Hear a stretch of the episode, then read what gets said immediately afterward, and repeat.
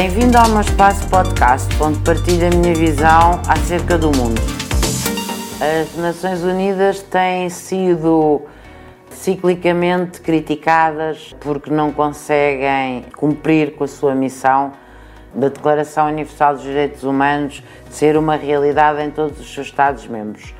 Outra das críticas que se faz são às forças de segurança das Nações Unidas,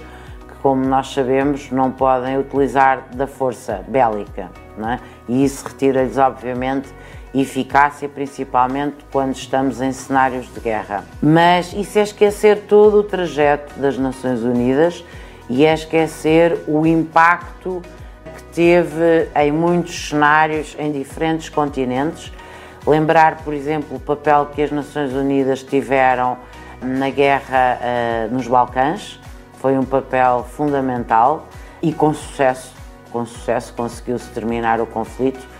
e conseguiu-se levar ao Tribunal Penal Internacional os responsáveis máximos uh, do que uh, de horrendo sucedeu naquela parte do continente europeu na década de 90 do século XX. Podemos também falar uh, em muitos contextos geoestratégicos africanos em que as Nações Unidas teve e tem e continuará a ter um papel muito importante quando atua em conjunto, por exemplo, com o Programa Alimentar Mundial.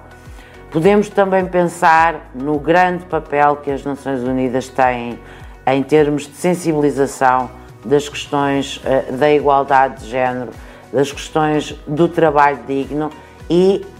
para falar das Nações Unidas, nós temos também que falar de todas as suas agências. E podemos falar da Organização Mundial de Saúde, podemos falar da Organização Internacional do Trabalho, portanto, a, a, a, da Organização Mundial do Comércio, ou seja, o papel das Nações Unidas é tão vasto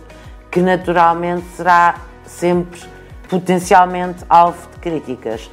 Creio que uma das coisas mais importantes para nós portugueses neste momento é realçar que o secretário-geral das Nações Unidas é um português, o engenheiro António Guterres tem feito um trabalho, eh, eu diria, homérico, tem estado muito dedicado às questões das alterações climáticas, tem feito muitas visitas, tem sido dos secretários-gerais que mais tem visitado os países, foi apanhado na pandemia e isso cortou muito a sua agenda,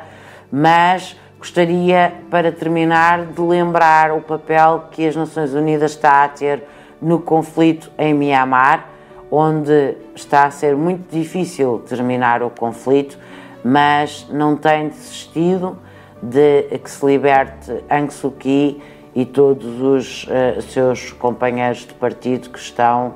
injustamente presos.